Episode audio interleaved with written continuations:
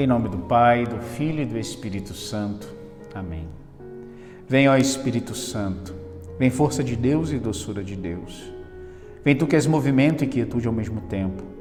Renova nossa coragem, preenche nossa solidão no mundo, cria em nós a intimidade com Deus.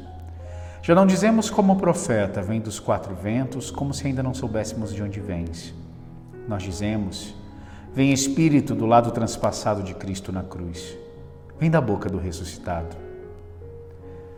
Amados irmãos e irmãs, o Evangelho desta quarta-feira da vigésima semana do tempo comum nos traz aquele Evangelho que sempre nos surpreende, que é o Evangelho do patrão que sai em diversos horários para contratar trabalhadores para a sua messe e esta parábola nos mostra como deve ser a nossa relação com Deus.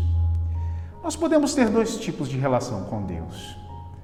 Uma relação contratual, onde nós queremos lidar com Deus no rigor da lei, no rigor da justiça, e também a forma de lidarmos com Deus como necessitados que contam com a generosidade do benfeitor. São duas formas distintas. São Paulo nos diz que quem quiser, quem quisesse se circuncidar sendo cristão, deveria cumprir toda a lei. Ou seja, nós podemos seguir a Deus apenas com obras, podemos seguir a Deus com a força da nossa virtude, podemos mas nunca estaremos satisfeitos. Tema que já recorreu nesta semana. Não ficaremos satisfeitos porque veremos que o nosso salário combinado é o mesmo salário daquele último que foi contratado, ou seja, daquele que talvez não tenha tantos méritos quanto nós, mas que soube confiar na generosidade do patrão. É o regime da lei e o regime da graça.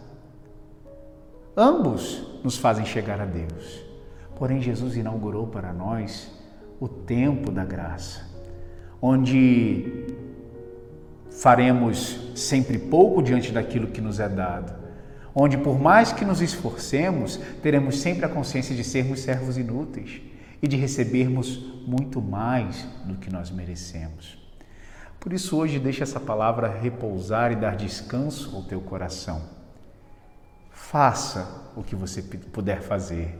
Ele te contrata, ele te coloca nesta lida da vida. Mas, independente do quanto você conseguiu trabalhar, ele te dará recompensa. Ele não se deixa vencer em generosidade. Abençoe-vos, Deus Todo-Poderoso, Pai e Filho e Espírito Santo.